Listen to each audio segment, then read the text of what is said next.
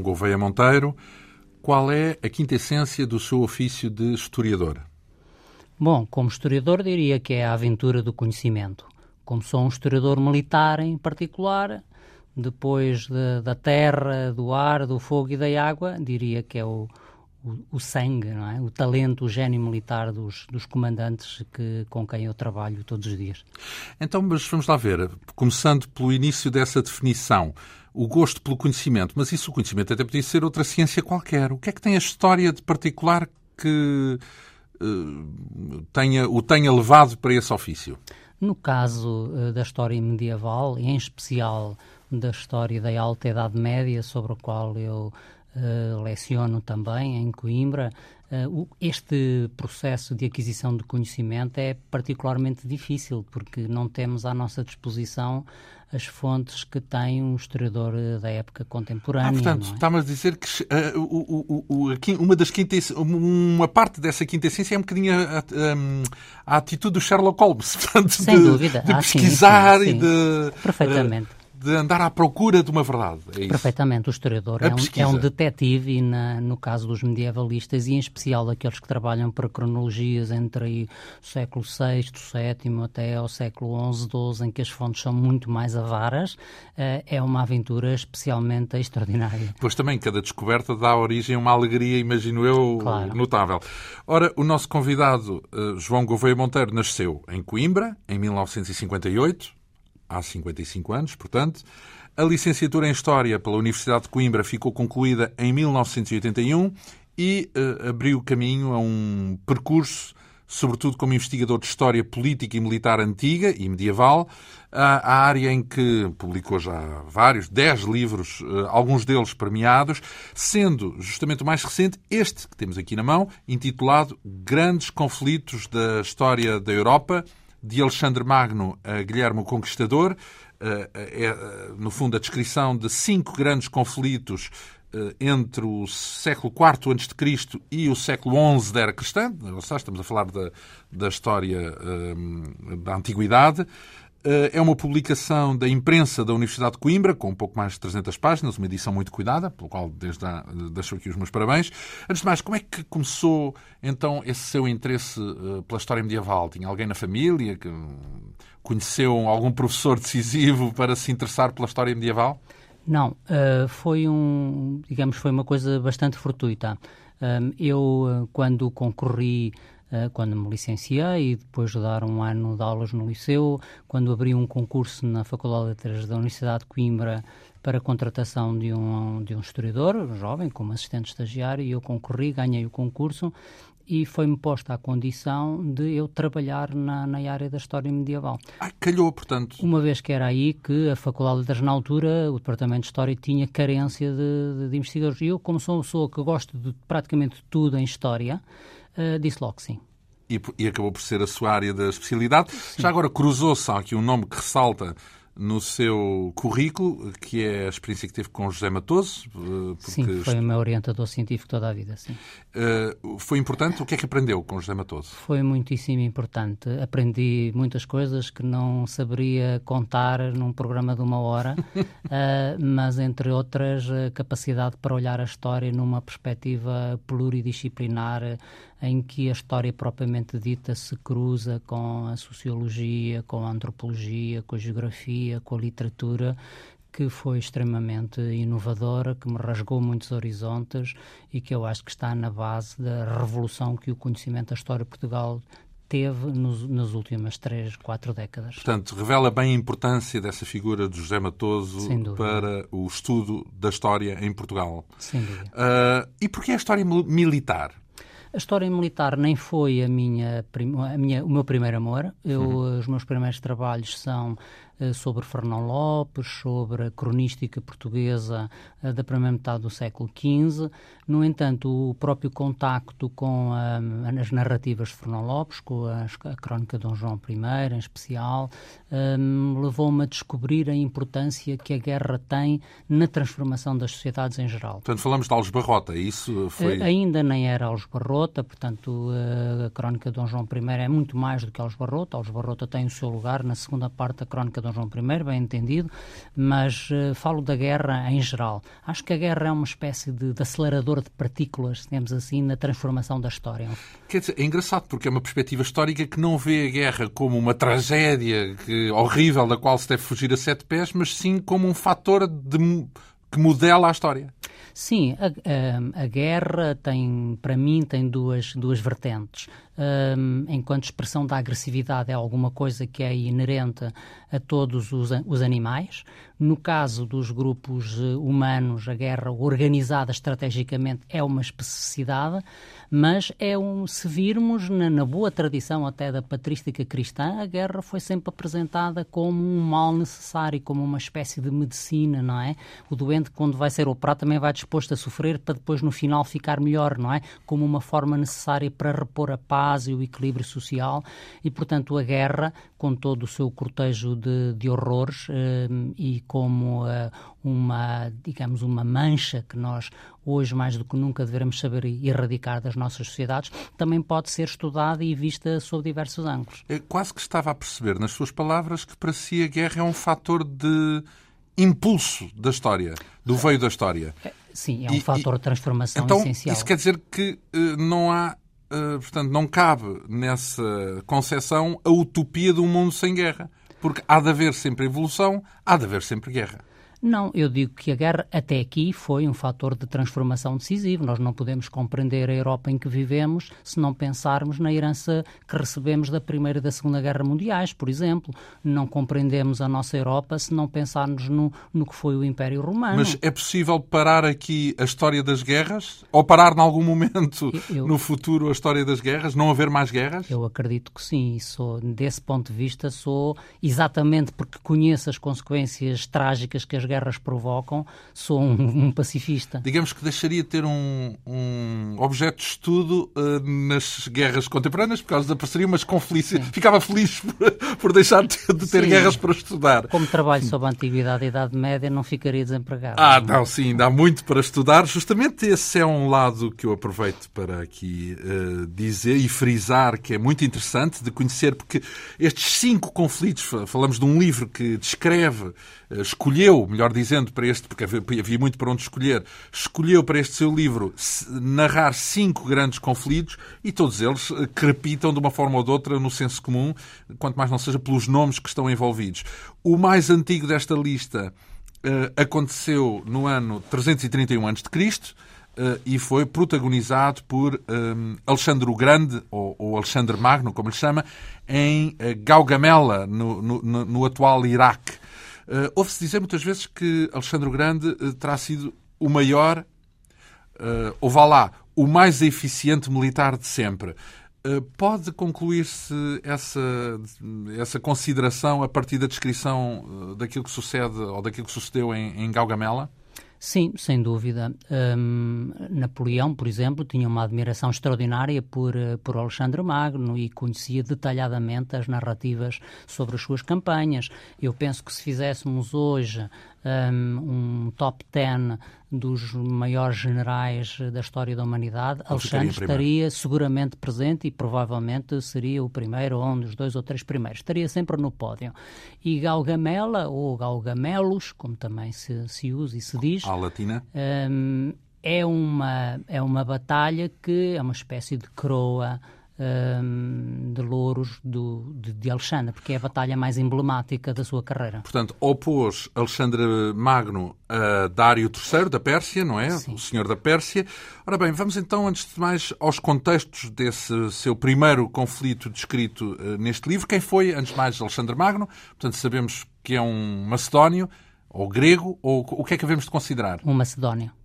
Eh, quem é que pode reivindicar para si a história desta figura? São os, os macedónios, os, os atuais habitantes da República da ex-Jugoslávia da Macedónia ou a Grécia? Eu penso que são ambos, porque uh, ele verdadeiramente é um macedónio, portanto ele nasce na, em Pel ou em Vergina, portanto no reino da, da Macedónia. Que hoje é Macedónia, é isso? Que hoje, sim, uh, e um, ele um, acaba depois por se impor como o seu pai tinha feito. É um homem, o Alexandre é um homem que tem uma carreira de tal maneira fulgurante que deixa um pouco o seu pai na sombra, mas eu acho que grande parte do sucesso de Alexandre Magno se fica a dever uh, uh, Filipe II, rei da Macedónia, seu pai, não é? Uhum. Ele deixou-lhe uma máquina militar que Alexandre Magno depois aperfeiçoou um, e valorizou. Costuma-se dizer que, do ponto de vista militar, há entre Filipe II e Alexandre Magno a mesma diferença que há entre um bom jogador de damas e um bom jogador de xadrez, mas, na verdade, Alexandre não teria sido Alexandre, ou pelo menos não sem teria sido grande,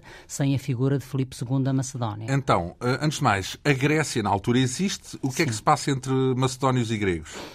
Um, bom, Filipe II da Macedónia, um, quando chegou ao trono de uma maneira um bocadinho irregular, digamos assim, porque ele sendo filho um, do rei da Macedónia, uh, não tinha direito ao trono, portanto era o irmão mais novo do rei Perdicas III, mas uh, como o seu irmão morreu relativamente jovem, num conflito, num combate contra o rei dos Ilírios, Bardilis, uh, Filipe ficou como regente da Macedónia na minoridade do seu sobrinho e depois gostou tanto dessa função que acabou por continuar como rei da Macedónia. Matou o sobrinho? Não matou o sobrinho, mas fez os possíveis porque ele não tivesse uma grande carreira. Um, e um, acabou por se impor na Macedónia, por ser capaz de conter a ameaça dos ilírios e dos povos vizinhos. A Macedónia, naquela altura, era um pequeno reino a norte da Grécia, à beira de um, de um colapso. Não tinha história antes de, tudo isto que estamos a falar? Sim, certamente tinha história, mas não era uma história especialmente luminosa e nem Sim. a conheço particularmente bem. Era um reino que eh, Discreto. provavelmente teria acabado por ser uh, anexado mais tarde ou mais cedo uh, pela Grécia um, e acabou por se impor na Macedónia e por alargar através de uma estratégia de alianças matrimoniais, inclusive no, no, no Épiro, na atual Albânia. Um, através de casamentos, o casamento com Olímpia, ou Olimpíada, mais rigorosamente, que virá a ser a mãe de Alexandre Magno, acaba por criar ali uma zona de conforto a, a, a norte da Grécia, que lhe dá depois a possibilidade de, através da construção... Ah, então a mãe é grega. O, a mãe portanto, é, o pai, o Filipe, é, é, é? É Pirota, da atual Albânia. Portanto, é, é, portanto, ele fez uma aliança no Épiro, que é hoje o território Sim. da Albânia, e a mãe de Alexandre tem essa origem, não é? Então, mas se a origem é só no território ou é também a cultura também era local? É, a cultura também é local. Então não, não há Grécia. Onde, cultura... onde, é que entra a Grécia aí nessa equação? Não, também há Grécia. Também há Grécia. Então, portanto, a Grécia... O pai é macedónio, a mãe é Pirota. Ah, não há Grécia do ponto de vista da, do sangue do, do, do, mas, do já, mas há na formação, é isso? Na sua formação, sim, porque depois o pai, Filipe II, acaba por um, se aproximar do projeto de construção uh, de uma situação de domínio da Grécia por parte da Macedónia, começa por se impor na Tessália, que é uma região, digamos, de fronteira entre a Grécia e a Macedónia, ou seja, vai, Salónica, vai não, andando Tessália, para sul. Não é sim, é perto de Salónica, sim, não? vai descendo de, de, de, de Pela, portanto, da Macedónia para, para sul, para, uhum. para a Grécia, impõe-se na Tessália um, e depois acaba por atacar a Grécia, um, por dominar a resistência das cidades-estado que se opunham à hegemonia que a Macedónia surpreendentemente estava a, con a conseguir construir, sobretudo as resistências das cidades mais poderosas, Atenas, Esparta, Tebas, trava em 338, já com o filho Alexandre, com 18 anos a seu lado, trava uh, uma batalha decisiva em Queroneia, em que esmaga essa oposição uh, uh, grega e impõe-se como líder de uma grande confederação panhelénica, usando o título de hegemon, de onde vem a nossa palavra hegemonia, não é? De hegemon, não é? Um, dessa confederação panhelénica, propondo como objetivo para essa grande liga um, a conquista do Império Persa. Mas preserva a, a, a cultura grega, então, se bem entendo. Ou seja, não Sim. se trata aí de uma destruição uh, de um adversário, é uma assimilação, melhor dizendo. Sim, trata, estamos a falar aqui de dominação política, de estratégia política ou diplomática e não propriamente de aniquilação. De aniquilação. Não tem esse propósito, nem, nem, nem podia ter, porque a Grécia tinha uma dimensão cultural fortíssima. Então, mas seja como for, tudo o que acontece e que a gente agora vai abordar no percurso de Alexandre o Grande, ele não representa a Grécia, mas sim a Macedónia, certo? E são coisas diferentes, ainda que na altura as duas estivessem unidas por causa dessa tal conquista, não é? A partir de 338, Filipe II já representa mais do que a Macedónia, porque ele já é o líder dessa confederação panhelénica que engloba a Macedónia, a Tessália e a própria Grécia também. Digamos que o próprio pai de Alexandre, o Grande, é também uma figura grega, da Grécia. É, é uma figura histórica, macedónio, mas uh, é adotado pela, pela Grécia também. É uma figura que faz parte da história da Grécia. Aliás, não é por acaso que Alexandre Magno é educado durante vários anos por Aristóteles, não é? Filipe II entrega ao seu filho entre os 13 e os, e os 16 anos nas mãos de Aristóteles. E é importante essa educação? Eu creio que sim. Não se, não se pode ser três anos aluno de, de um homem como Aristóteles sem depois ter uma marca profunda ah, disso. Mas pronto, mas não há registro específico sobre o efeito que esse ensinamento, essa presença do grande filósofo terá tido no percurso de Alexandre Magno, é isso? Eu penso que de alguma maneira sim, porque quando nós olhamos para as campanhas militares de Alexandre Magno, portanto, a sua grande aventura uh, de 10 anos, essa campanha entre 334 e 324 que o vai levar, uh, portanto, da, da do Hellespont, portanto, da zona de encontro da Ásia com a Europa até às fronteiras da Índia, durante essa campanha. Ele leva, eh, desde o início consigo, incorporados no seu exército, leva um historiador, que é um sobrinho de Aristóteles, Calístenes, leva geógrafos, leva botânicos. Portanto, é um homem que tem uma curiosidade intelectual muitíssimo acima da média e isso muito provavelmente vir-lhe-á dessa convivência com Aristóteles. Então, e tendo a Macedónia, uh, estando estando naquela zona da Europa, uh, uh, porque é que escolhe, uh, podia virar-se para a Europa, não para Itália, para uh, Itália não, na altura não existia, mas pronto, para a Europa Central, até porventura, porque é que, porque é que escolhem Uh, o Oriente. Podia virar à direita e virou à esquerda, virou para leste, não é? Exato, mais ou menos. Mas, Quem está virado para o Mediterrâneo. Mas vai. aí a história responde com relativa facilidade, porque uh, o projeto de atacar e conquistar o Império Aquemênida, o Império Persa, era uma coisa que inspirava todos os gregos, uma vez que os gregos tinham sido atacados pelos persas. Ah, era uma é? história antiga, portanto. Era uma história antiga que, que abre com a Batalha de Mar, a célebre Batalha de Maratona, em 490 a.C., que inauguram as chamadas Guerras Pérsicas ou Guerras Medo-Pérsicas, na altura em que Dario I uh, da Pérsia resolveu atacar as cidades gregas, Atenas e Erétria, que tinham apoiado a revolta das colónias gregas da Ásia Menor contra a Pérsia e que tinha desaguado naquele conflito de cerca de 50 anos que englobou essas batalhas famosas, Maratona, uh, Plateias, uh, Salamina, uh, etc. Não é? E, e, portanto, tinha é toda uma tradição, no fundo, que estava ali em questão nessa, nesse, nesse eh, não é bem combate, mas nessa rivalidade com o Oriente. Havia um ódio acumulado, digamos assim, havia um karma, não é, de problemas eh, que se tinham prolongado ao longo de quase um século na relação entre gregos e, e persas, não é, que passada a chamada Guerra do Peloponeso, da qual Tucídides nos deixou, nos deixou um relato fabuloso que ocorre entre Esparta e Atenas nos últimos cerca de 30, 40 anos do século V a.C., resolvida a Guerra do Peloponeso, não é? Portanto, chegando nós uh, ao, por volta do ano 400, já começa a haver condições para os gregos e agora impulsionados Finalmente e instigados vingaram. pelos macedónios fazerem esse, construírem esse projeto ou pelo menos se poderem sentir mobilizados para um projeto que, apesar de ser encabeçado por um rei macedónico, primeiro Filipe II e depois do assassinato de Filipe II em 336 pelo seu filho Alexandre, um projeto de atacar o Império Persa. Bem, além disso, podemos considerar que se hoje uh, o conhecimento, a riqueza, o, o, o, digamos, aquilo que podiam ambicionar se encontra muito. Hoje, quando digo hoje, digo na história moderna, vá, desde 1500 para cá, desde, desde o Iluminismo. Se encontrava na Europa, nessa altura não. Se calhar o conhecimento encontrava-se justamente na Pérsia ou no Egito ou sei lá onde. Portanto, é, não é, a Europa é, era um, um recanto de ignorantes comparado, se calhar, com aquilo que acontecia na Pérsia e na China e por aí fora, no Oriente, vá, em geral. Imagino, imagino que isso uh, fosse o suficiente para tornar mais atraente uma campanha no Oriente do que na Europa, que não havia nada de interessante para, uh, digo eu. Sim, e eu acho que havia também um pouco a atração do desconhecido, não é? Porque uh, Alexandre uh, conduziu os seus exércitos até para além do limite daquilo que era o mundo conhecido dos gregos, não é? E ele leva praticamente a sua campanha até à, à cordilheira do Hindukush, até à, à, fronteira do Afeganistão, não é? Do Afeganistão com a Índia, não é? Uhum. ponto a, a, partir do qual os seus soldados se, se, se, recusaram a continuar, porque Alexandre, por ele, teria avançado ainda, ainda mais para leste. E não morreu por aí, não?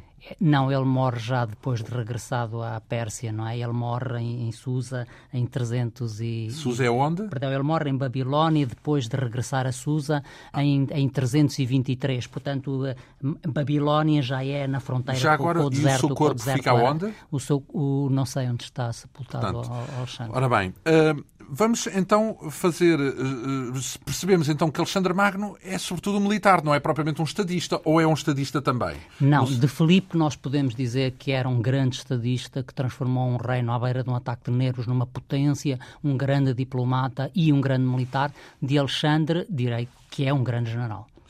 Uh, então vamos lá à batalha propriamente dita, ao hum. conflito que está aqui descrito. Antes de mais, o, o seu adversário, quem é Dário ou Dario, não sei, se calhar é mais correto dizer Dario, não é?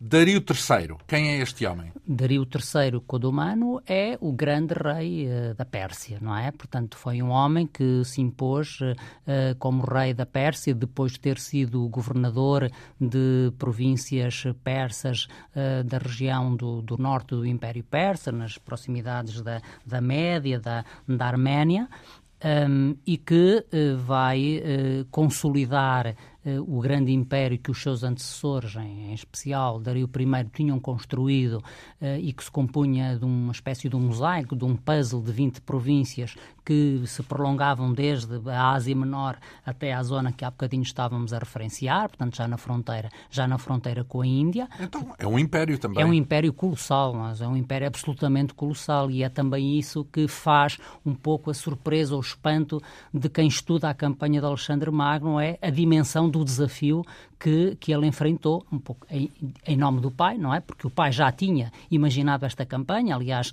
Felipe chegou a colocar as primeiras tropas do lado de lá do Bósforo, portanto já na, na Ásia, mas entretanto foi, antes dele próprio fazer... Recuou.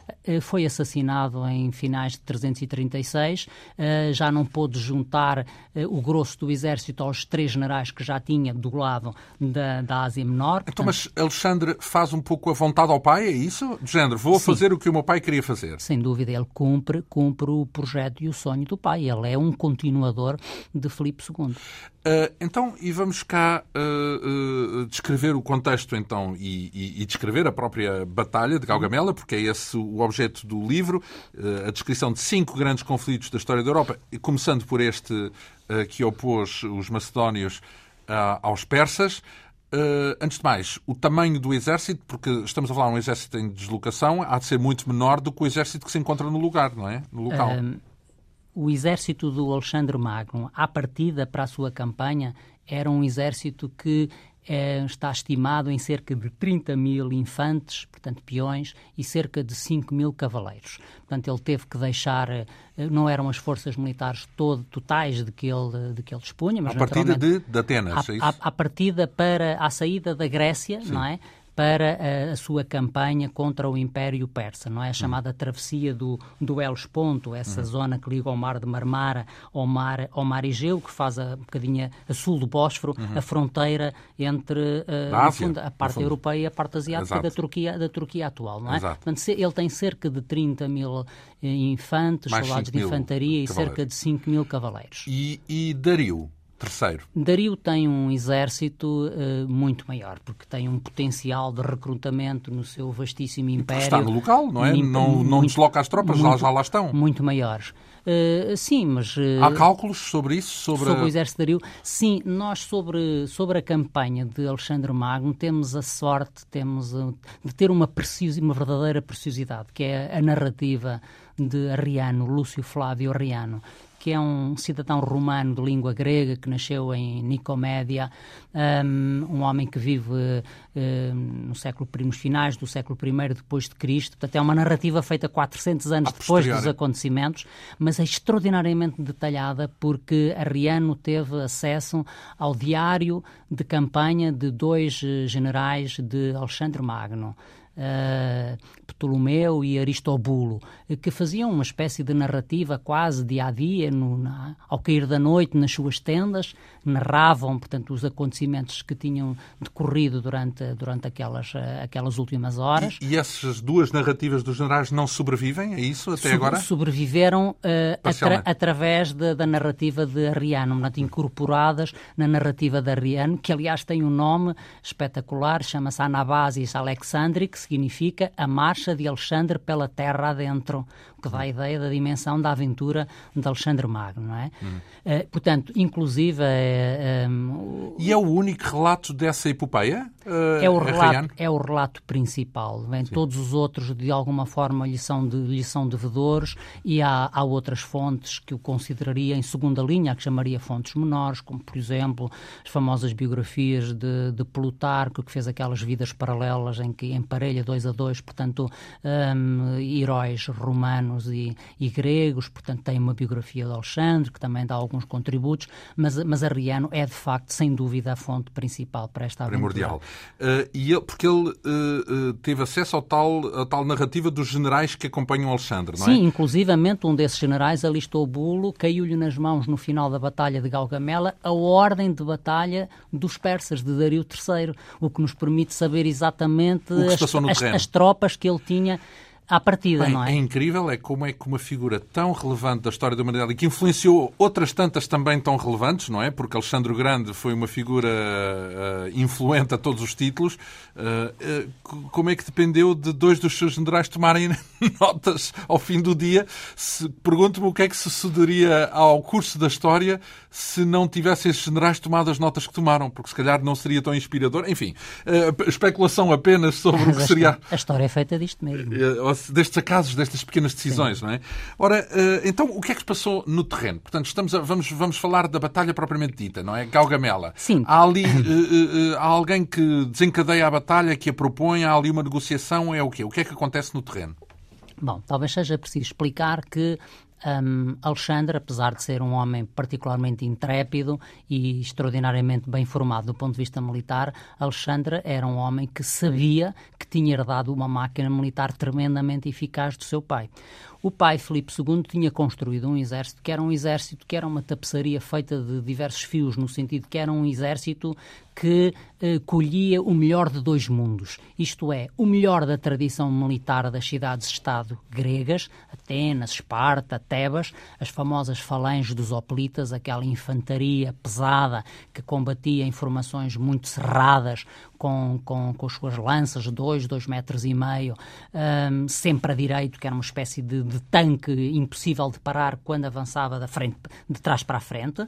E, por outro lado, a tradição oriental de marca mais egípcia, síria e persa, que eh, também tinha componentes fortes de infantaria ligeira, de cavalaria, eh, no seu tempo tinha tido também carros de combate, portanto, eh, Filipe da Macedónia, instalado lá na Macedónia, estava suficientemente próximo da Grécia para conhecer e poder aproveitar a parte boa da infantaria pesada ou pelita, eh, mas suficientemente distante da Grécia ao mesmo tempo para não se sentir eh, excessivamente amarrado e reduzido a essa tradição, até porque na Macedónia não há propriamente cidades-estado e ele, portanto, não tinha o compromisso, digamos assim, cívico que reduzia a, o exercício da guerra àquele tipo de solução do ponto de vista tático. E, por outro lado, as guerras guerras medo-pérsicas de que há bocadinho falávamos, as batalhas de Maratona, etc., tinham permitido o contacto do mundo grego e da Macedónia com um, essa vertente, oriental. essa maneira mais oriental de fazer a guerra, e Felipe tinha conseguido... E o que é que distingue já agora essa forma oriental? Não é tanto em falange e é Sim, não individual, tem. é isso? É na perícia... É Não, tem uma componente muito forte de cavalaria, não é? Que os gregos não tinham, até porque a Grécia é um território montanhoso, uh, muito pouco propício à criação de cavalos, um, e, e, portanto, a, a, a essência da, da solidariedade comunitária da cidade-estado previa combates em terreno plano, um bocadinho também inspirados pelo ideal olímpico, em que estivessem todos em igualdade de, de, circunstâncias, uma falange contra a outra, enquanto que a tradição militar que vem do Oriente é uma tradição militar que tem também infantaria ligeira, por exemplo, fundibulares, atiradores com funda, eh, lançadores de dardos, dardeiros, arqueiros, que era coisa que, que os hoplitas, a falange dos hoplitas não tinha, porque era preciso espaço para fazer o arremesso dos, das setas, das, das fundas, do, das pedras lançadas pelas fundas e a falange oplita o que não tem no seu seio exatamente é espaço, não é? Uhum. Portanto, se atirássemos uma maçã Caía pelo si ar, quase. ela não, não, não, não, tocava no chão porque não tinha espaço para cair, costuma-se dar este exemplo. Uhum. Os soldados muitas vezes não tinham, os que morriam não tinham, não tinham chão para caírem, tal era a proximidade com que os soldados oplitas combatiam uns em relação em, em, relação aos outros, não é? Ao passo que a tradição militar oriental tem uma matriz diferente. Tem cavalaria forte, eh, sobretudo o rei Ciro eh, da Pérsia tinha desenvolvido muito essa matriz eh, da cavalaria, tinha a infantaria ligeira, tinha, tinha arqueiros, eh, tinha uma boa marinha. Então, é? digamos que ele aproveita, Filipe II aproveita o melhor de todos os mundos, não é? Exatamente, para sobretudo fazer, destes dois mundos. Para se adaptar às circunstâncias. Para construir um exército que fosse imbatível. É um pouco como esses uh, sheiks e esses multimilionários árabes que compram hoje clubes de futebol e que depois vão buscar os melhores jogadores Sim, para cada posição. Quer dizer que tenha uma equipa. Isso nem ainda, sempre ainda, conseguem. Ainda nem sempre conseguem. Mas, ora, vamos, vamos cá então a esta narrativa. Portanto, eles quando se encontram com Dario, então a sua arma secreta será, nesse caso, uh, uh, o estilo de combate dos hoplitas, portanto, do, das falanges, é isso? Em compacto, é isso? Os, os, o que é que vai acontecer no terreno em Galgamela? Em Galgamela, o que acontece é que temos, portanto, um exército... Antes de mais, como é que é o terreno? É uma, é uma planície? O terreno é um terreno plano, foi escolhido por Dario. Dario estava à espera, Dario III estava à espera de, de Alexandre. Não é a primeira batalha desta campanha. Uh, logo que atravessa para a Ásia, ele tem um, uma comissão de recepção à sua espera. O Alexandre trava. Entre aspas, bem entendido. Uh, sim, trava uma primeira batalha que é a Batalha de Granico. Dario não está presente, tem um general, aliás, um general grego, um mercenário grego, Memnon de Rhodes. Uh, Dario, Alexandre supera esse, esse primeiro passo, esse primeiro obstáculo. Depois enfrenta Dario numa batalha mais próxima da costa asiática, que é a Batalha de Isso. Mas diretamente já o próprio Já diretamente imperador. Dario III, grande rei da, da, da, Pérsia, derrota aí Dario, utilizando uma tática que é uma tática um pouco inspirada eh, na forma de combater dos tebanos do século IV, do general Epaminondas, eh, muito original, que surpreendeu. Qual que é surpreendeu essa originalidade? Essa, essa originalidade é que tradicionalmente as, as formações hoplitas combatiam de frente, as falanges hoplitas de frente uma para a outra, não é? Portanto, em cara a cara, vá. Cara a cara, e portanto, e o choque entre as frentes dava-se praticamente sempre ao mesmo tempo. Uh, tinham a particularidade de reforçar, em simultâneo, não é? Uh, tinham a particularidade de reforçar sempre o seu flanco direito, que é uma característica da, da luta dos hoplitas, porque o combate com arma branca tende a deslocar o centro de gravidade para, para, o, la, para o, lado direito. Por, por, por destra, por, pelos combatentes serem Exatamente, destros, é há uma percentagem muito diminuta, que estima-se 5 a 10% de escardinos, portanto de canhotos, e portanto combate-se quase sempre com, com as lanças e com as espadas na mão, na mão direita, e isso empurra o combate para a mão direita, e por uma outra razão, por uma razão instintiva de segurança, de, de, de encontrar uma solução para o medo. É que uh, os hoplitas, como em geral toda a infantaria, tinha as armas uh, ofensivas na mão direita e o escudo na mão esquerda, não é? O seu escudo, uh, o chamado oplon, que dá o nome aos hoplitas, um escudo largo, 80, 90 centímetros de diâmetro, um escudo convexo, na mão esquerda. E, portanto, uh, digamos que o flanco direito dos hoplitas é sempre o mais des desguarnecido, não é? Uhum. Ele tem o, flanco, o escudo na mão esquerda e, e o seu flanco direito está mais desguarnecido, pelo que tendem a encostar-se sempre ao seu companheiro da direita para aproveitar também e, portanto, a defesa que é proporcional. Ligeiramente para a direita. Vai empurrando, vai empurrando a luta para a direita, até quem, quem diga que isso pode provocar um efeito giratório nos próprios combates dos, dos, dos, dos hoplitas. Portanto, a tradição era essa, portanto, digamos, vamos imaginar uh, uh, formações hoplitas com 8, 12, 16 filas de profundidade, mais ou menos, portanto, grandes retângulos maciços que chocavam um contra o outro com a frente toda em simultâneo, Portanto, e nesse combate, o primeiro combate com Dario, uh, uh, então já não é a frente em simultâneo a chocar, é isso? É, Essa que é a novidade, no combate, no combate com Dario, uh, Alexandre vai aproveitar uma inovação que o general Tebani... Estamos a falar do primeiro combate, Sim, sim, é, é com Dario. Epaminondas tinha aplicado na Batalha de Leuctras em 371. Na Batalha de Leuctras, com, entre Tebas e Esparta, um, Epaminondas resolveu utilizar uma solução diferente, que foi colocou os seus melhores homens no flanco esquerdo em vez de os colocar no flanco direito, avançou o flanco esquerdo e reteve o flanco direito, ficou recuado em relação à linha de choque ah, tipo, como se fosse um pivô, como se fosse, vá lá, uh, fixou um... o, o, o, flanco direito, Fez é isso? uma linha, exatamente. E, portanto, e, avançou apenas com o flanco esquerdo, como se fosse um... Exatamente, portanto fez um, uma estrutura, desenhou no terreno uma estrutura oblíqua, não é? Um Sim. espeto em que uh, a ala esquerda do adversário não conseguia entrar em contacto com o flanco direito do adversário porque esse tinha ficado recuado, e o flanco esquerdo é que atacou diretamente o flanco direito dos espartanos em Que era a parte fraca, digamos que assim. era a parte forte dos espartanos, onde eles tinham o seu batalhão sagrado, porque os exércitos hoplitas tinham a parte forte do seu lado direito. E exatamente nessa batalha, hum, uh, Epaminondas teve a preocupação de colocar os seus homens melhores do lado esquerdo e não do lado direito para atacar diretamente aquilo que ele chamava a cabeça da serpente inimiga, que era o seu flanco direito. E em isso, nessa primeira batalha que é uh, travada entre Alexandre Magno e, e Dario III, em, em 333, portanto, ali a norte daquilo que nós hoje chamamos a, portanto, a Síria-Palestina, não é? Portanto, um, nessa batalha, Alexandre vai utilizar um bocadinho essa estrutura em asa oblíqua, retendo uma parte do seu exército e concentrando os seus melhores homens na zona onde podia atingir diretamente a cabeça da serpente inimiga. E, e, e atinge mesmo. E, e atinge ganha, é? mesmo, é? Dario sobrevive, foge um, e Alexandre continua a sua marcha para sul, porque ele percebe que tem que conquistar primeiro o Egito antes de se lançar na conquista do coração do Império Persa. Mas tem que, esse primeiro é uma coisa que demora meses ou é, anos, não? É uma não? coisa que demora meses. Aliás, a Batalha de Issos é em 333 e a Batalha de Galgamela é em 331. Portanto, são quase dois anos mais Depois, tarde. Pelo caminho... Ele... Antes de Cristo, é que dizer. Antes de Cristo, por claro. Isso é contagem decrescente. Pelo caminho ele vai, ele vai conquistar uh, Tiro,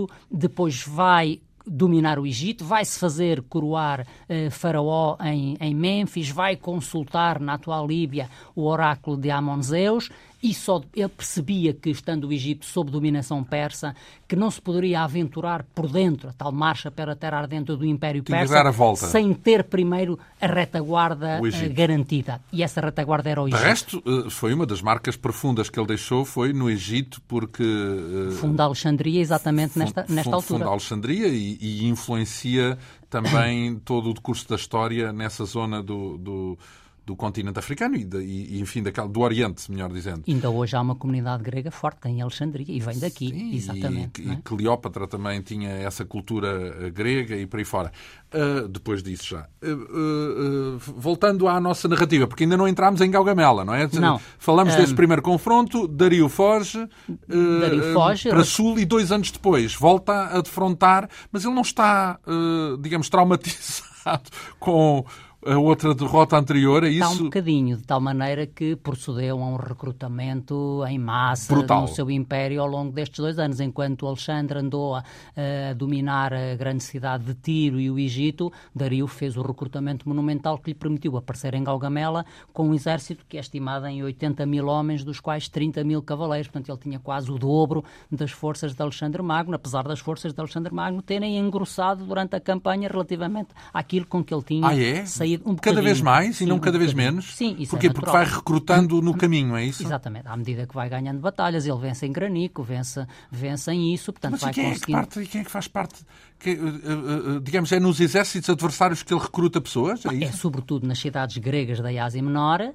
e das cidades da costa do Egito que estavam sob dominação persa, Éfeso que, passam, fora, portanto... que passam para, para, para o lado daquele que, que aparecia ganha. como hegemon, como líder da aliança panhelênica contra os, contra os persas, porque tudo que aquelas cidades costeiras gregas da Ásia Menor e do Egito pretendiam era exatamente libertar-se da dominação persa. E, portanto, embora não seja talvez assim muito, muito importante, a verdade é que ele saiu de, de da Grécia com 30 mil uh, peões e 5 mil cavaleiros e em Galgamela já tinha um pouco mais, tinha 40 mil peões e 7 mil cavaleiros, não é? Uhum. Uh, mesmo assim, cerca de metade do exército que Dario tinha em, uh, em Galgamela. Então, e como é que, o que é, qual é o dispositivo que acontece, ou melhor, como é que evoluem as tropas? Há bocado falámos aqui da, da sua primeira vitória, em que ele fixou a ala esquerda, uh, e fez avançar a ala direita para depois uh, uh, dar o golpe decisivo contra a ala direita do adversário como, o que é que acontece nesta batalha decisiva? Porque Galgamela, no fundo,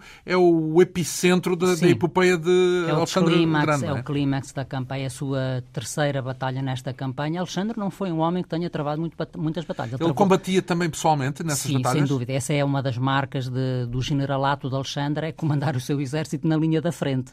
é? Portanto, Portanto, ele foi praticamente ferido por todo o tipo de armas que, que, que existiam nessa, nesta altura. Se calhar arrastava os homens também por causa disso, porque, ele, porque ia à também, frente. Também. Em Granico não morreu porque foi salvo por um dos seus principais companheiros, chamado uh, Quelito, mais conhecido por Quelito, o Negro. Uh, mais tarde, já perto da Índia, uh, foi atingido na, na, escalada também de uma muralha e esteve à, às portas da morte. Portanto, era um homem que combatia ao lado dos seus homens nas zonas mais perigosas. Destemido. Não tinha ainda aquela estratégia de comando à distância a partir da retaguarda que depois os generais romanos, a partir de certa altura, um, adotarão, adotarão. E Dario também está no terreno, também a combater? Dario, Dario também está no terreno, está à espera de, de Alexandre. Uh, ele vai, no fundo, escolher a região, ali a região de Arbela, nas proximidades um, do, rio, do rio Tigre. Sabe que Alexandre provavelmente terá de passar por ali para, para, para evitar a travessia do deserto arábico que conduziria diretamente do Egito até às cidades principais da Pérsia, que são Babilónia, Susa e Persépolis, que era a capital persa na altura. Uh, sabe que ele vai procurar, com uma hoste volumosa, um trajeto mais, mais fresco e um trajeto de uh, maior facilidade de abastecimento. Uma grande dificuldade que estes exércitos tinham era providenciar alimentação para milhares de homens e, e de animais. E saqueavam tudo no caminho, não? E saqueavam tudo no caminho em território inimigo e às vezes até também em território amigo, não é? As páginas das nossas crónicas uh, medievais estão, estão repletas disso. Portanto, Dario está à espera dele numa zona em que tem ele, Dario III Cudumano, por trás as montanhas da, da Arménia e da Média, uma zona onde ele até tinha sido governador, sátrapa, dizia-se assim, uh, uh, antes e que, portanto, que lhe era familiar e uh, Alexandre, se o procurar naquele ponto para combate, eh, terá nas suas costas os rios Tigre e Eufrates e, portanto, ficará ali entalado, entalado entre duas linhas de água importante e as montanhas. Portanto, é uma zona especialmente estratégica para Dario III Bem escolhida por Dario. Muito bem escolhida. E, contudo, não ganhou. E, contudo, então, como, não ganhou. Como é, que, como é que acontece então a batalha? Ele escolhe um terreno plano com cerca de 20 km quadrados, eh, escolhe um terreno plano exatamente porquê? Porque ele tem um exército que tem uma componente forte de carros de combate e de elefantes. O que é que são carros de combate naquela o carros época? Carros de combate é que... da boa tradição oriental que vem dos egípcios, dos assírios, carros que tinham aquelas foices nas lâminas, não é? Que depois nas rodas, nas rodas, aquelas lâminas para de foices cortar nas os cavalos, rodas, para cortar as patas dos cavalos. Exatamente, e os homens que se aproximassem dos uh, daqueles carros de combate, não é? Portanto, ele tem cerca de 200 carros de combate em Galgamela e só poderia utilizá-los se o terreno fosse plano. Ele rasga rasga, ele chega lá muito antes ao campo de batalha, Dario III. Prepara o campo de batalha. Rasga três avenidas, portanto, uh, uh, no campo de batalha, para poder utilizar à vontade uh, esse, essa, essa força tem cerca de 15 elefantes também. Os elefantes podiam ser um problema para um exército europeu, porque eh, os cavalos que nunca tinham combatido nem avistado animais daquele porte ficavam estarrecidos e completamente imobilizados. Isso aconteceu com. Não aconteceu em Gaugamela, aconteceu eh, na última batalha de Alexandre Magno, já perto da Índia, na Batalha do Rio Idaspes, com a dimensão dos elefantes asiáticos, os cavalos de, do exército Alexandre ficaram paralisados, eh, ficaram incapazes de, de, de corresponder às ordens dos, dos respectivos cavaleiros. Portanto, Dario tinha uma componente tinha um exército muito volumoso, colocou a sua cavalaria nas alas, concentrou a sua infantaria no centro e tinha um plano que, à partida, nós diríamos hoje, uh, uh, com imparcialidade, portanto, sem estarmos a procurar que o comentário vá ao encontro do resultado, pondo-nos na cabeça de Dario III antes da batalha, Infalível. era um plano de combate perfeitamente aceitável. Sim. Infalível nunca é, porque as batalhas têm sempre uma dimensão de fortuito que nenhum comandante controla, mesmo hoje, não é? Apesar da, da disciplina das que os soldados têm.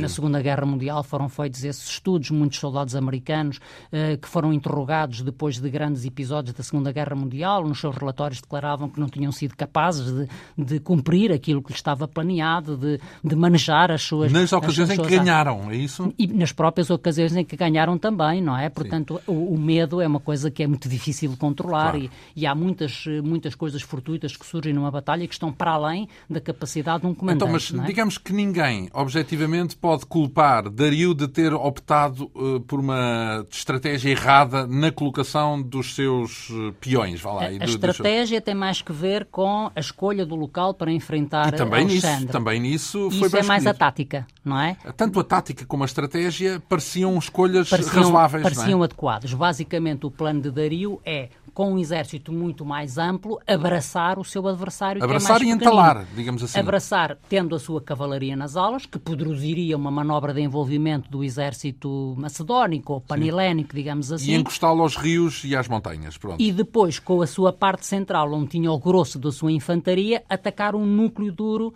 da infantaria pesada de Alexandre Magno. E uh, o que é que aconteceu de facto? Ou melhor, como é que Alexandre reagiu uh, a essa estratégia? Bom, Alexandre sabia que tinha menos gente, sabia que uh, corria o risco de ser envolvido uh, e sabia que uh, Dario apostava muito nos seus cavalos e nos seus carros de combate para trucidar a sua infantaria pesada. Um, o exército macedónico é um exército que tem uma combinação que já não é a combinação uh, militar tática dos hoplitas, porque já tem a tal componente de cavalaria que Felipe II tinha, entretanto, introduzido e que Alexandre herdou. Portanto, Alexandre concebe um dispositivo que ainda hoje é estudado nas academias militares. Esta provavelmente é uma das batalhas mais importantes de toda a história da, da humanidade. Ele concebe um dispositivo em que tem o seu núcleo duro de infantaria no centro e tem depois uh, uh, a sua cavalaria principal, a chamada cavalaria dos companheiros, que são oito esquadrões de 200 a 250 homens que ele próprio comandava. Cada um. Uh, cada portanto, um, portanto, ao todo cerca de 2 mil homens, mais sim. ou menos, uh, 1.600 a 2 mil homens, sobre o seu flanco direito. E tem depois também um núcleo menos forte de cavalaria no extremo esquerdo da, da, do seu flanco, uh, entregue ao seu principal general, que se chama Parménio. O objetivo de Alexandre qual é? Ele tem vários problemas para resolver. Para já tem o problema de ser capaz de neutralizar as armas do adversário.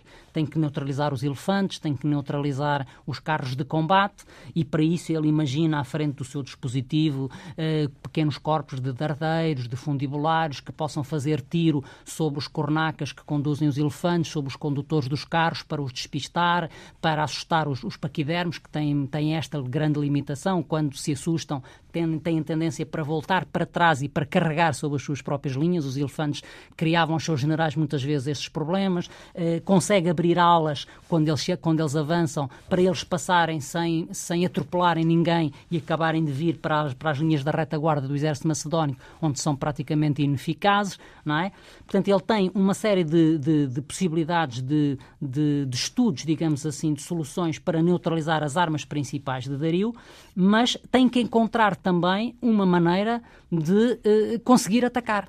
porque Alexandre precisava de ganhar, estava a jogar em território inimigo, tem um exército mais pequeno. Uh, a batalha foi travada já em outubro, portanto é 1 de outubro de 331 a.C. Alexandre não podia ficar encurralado, já bem internado na Pérsia, com um exército extremamente volumoso, sem ter conseguido uma vitória uh, clara sobre o seu adversário e, portanto, ele tem que construir uma solução que lhe permita defender, mas também atacar. E é aqui que verdadeiramente Alexandre é genial. É genial na forma como ele concebe os seus flancos, concebe uma guarda em formato de V, desenhando uma espécie de um ângulo de 45 graus, com o vértice a encostar na linha do centro e aberto para os lados. Vai, no início do combate, tomar a iniciativa, que é uma coisa que os generais mais, mais agressivos e também mais confiantes geralmente fazem, vai puxar o, a sua cavalaria do lado direito para a sua extrema-direita, o que era uma manobra que surpreendeu completamente Dario, porque acabou por eh, Dario começou a perceber que o combate podia ser arrastado para uma zona que ele não tinha aplanado e que isso iria impossibilitar a utilização dos elefantes e dos carros de combate e vai ter que deslocar uh, o seu flanco, o seu flanco esquerdo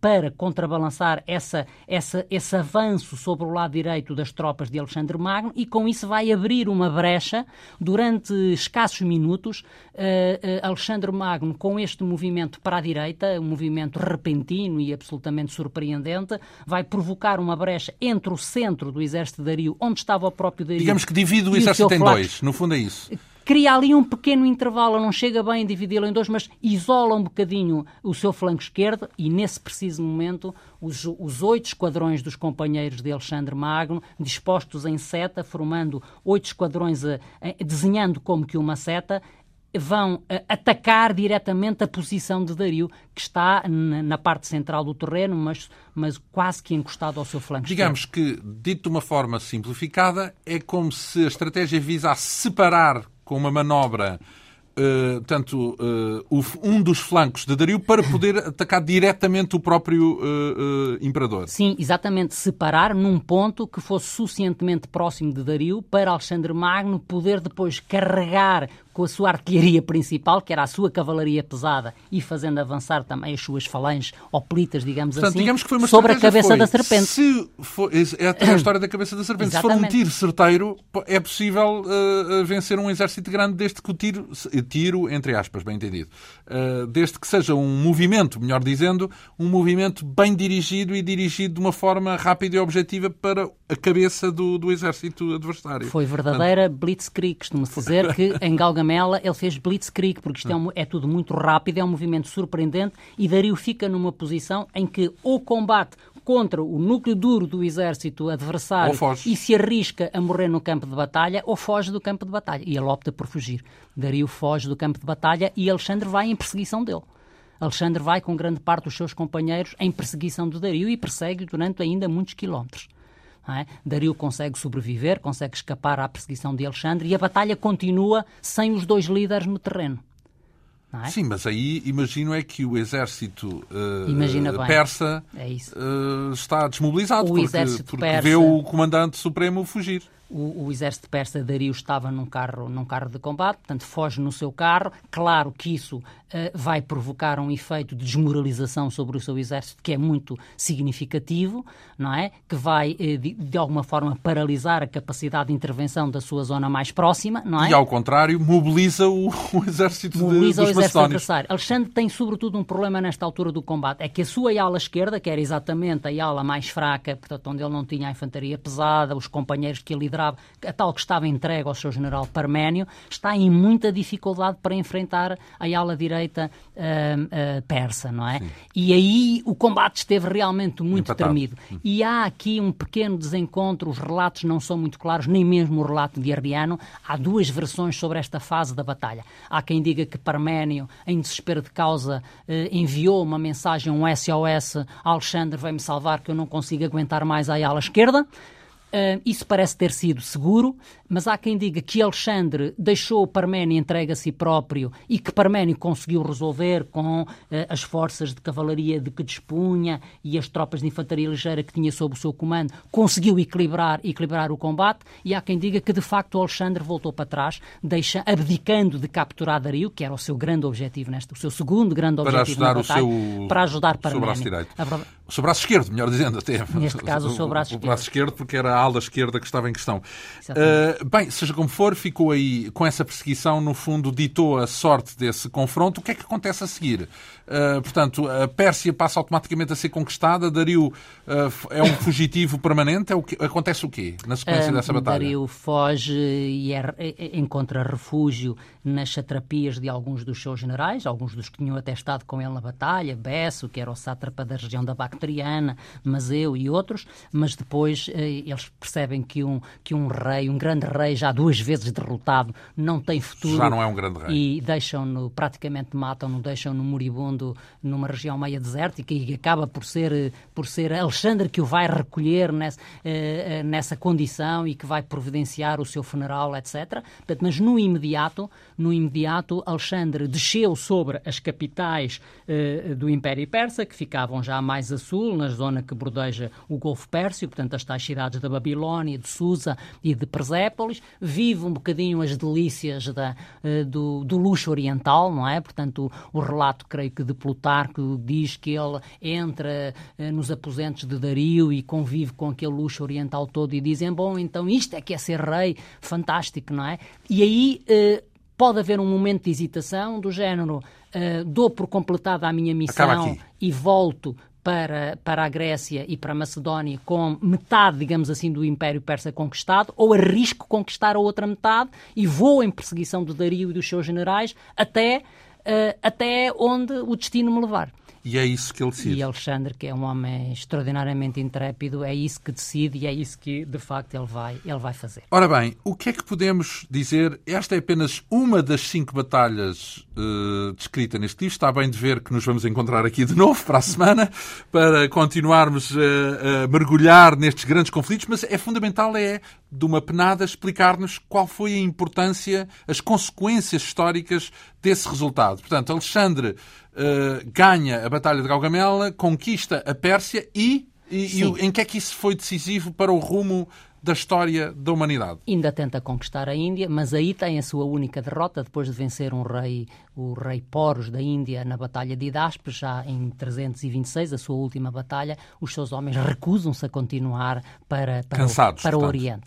Costuma-se dizer que foi a única, a única derrota que Alexandre Magno teve. Sim, eh, oito anos depois de terem partido, 27 mil quilómetros depois de terem pisado a Ásia, eh, saturados de escalar montanhas com cordas, Vamos atravessar rios em, em, em peles insufladas, de enfrentar chuvas torrenciais, monções que eles não conheciam, de ouvir falar em elefantes de tamanhos descomunais, disseram chega, continua sozinho, nós queremos voltar para casa, temos saudades das nossas famílias. E voltaram e mesmo. Obrigaram o Alexandre a regressar e ele regressa uh, a Susa em 324 e começa logo a magicar planos, planos excepcionais. Tem, por exemplo, tem um plano para, para fazer uma rota marítima da Babilónia até à Índia. Então, mas isso tudo é, é história uh, factual, mas os minutinhos que nos sobram, uh, gostaria de saber em que é que se refletiu essa importância que tanta gente lhe atribui como grande general, em que é se refletiu na história da humanidade. Portanto, o que é que ele legou para a humanidade, para além do facto concreto de uma vitória aqui e acolá? Bem, ele tornou-se uma lenda como, como general. Ele morre logo em 323, provavelmente de malária, portanto, um ano depois de regressar portanto, falamos a casa. sobretudo de uma influência como figura mítica, é isso? E não tanto não, não, do ponto de vista político também. Uh, também uma influência, uh, uma influência política também e cultural extraordinária, porque ele espalhou a marca da cultura helénica por toda a Ásia, não é? Por toda a Ásia. Uh, no imediato, os seus generais dividiram-se um bocadinho entre manter o Império Unido ou dividir aquelas, aquelas diversas regiões mas a cultura helénica espalhou-se desde as costas da Ásia Ocidental até ao Egito e até, a, até à Índia. Digamos é? que foi um dos primeiros movimentos uh, globais, se podemos assim dizer, uh, de influência global que existiram uh, por conta dessa campanha. Sim, os grandes autores de, da literatura grega, muitos deles até à época romana, são asiáticos e não propriamente helénicos, não é? O cristianismo teve o seu caminho facilitado por esta aventura, a filosofia hindu, a cultura cultura muçulmana criaram-se muito no ambiente que Alexandre Magno espalhou por parte por, por, todo o Império Aquemênida dentro. Como se abrisse uma das vias fundamentais do curso da história.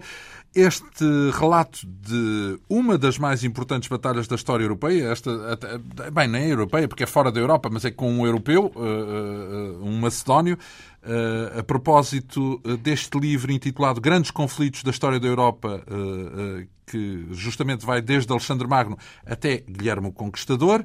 Cinco grandes conflitos descritos nesta publicação da imprensa da Universidade de Coimbra, com pouco mais de 300 páginas, da autoria do nosso convidado, o historiador João Gouveia Monteiro.